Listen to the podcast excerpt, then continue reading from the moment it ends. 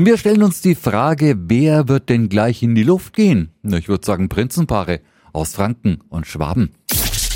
365 Dinge, die Sie in Franken erleben müssen.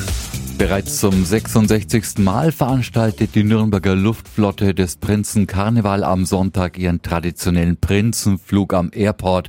Guten Morgen an Melanie Stark aus dem Vorstand. Guten Morgen. Die Vorfreude auf das närrische Jubiläum ist groß, vor allem bei den Prinzenpaaren, die per Los einen Platz im Kleinflugzeug ergattern und dann abheben dürfen.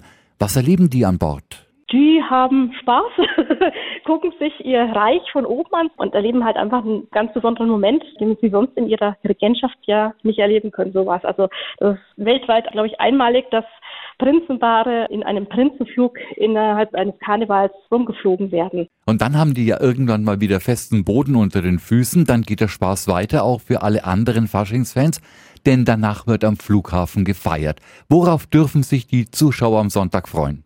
Hier wartet ein dreieinhalbstündiges Programm. Alles ist kostenfrei in der Abflughalle 2.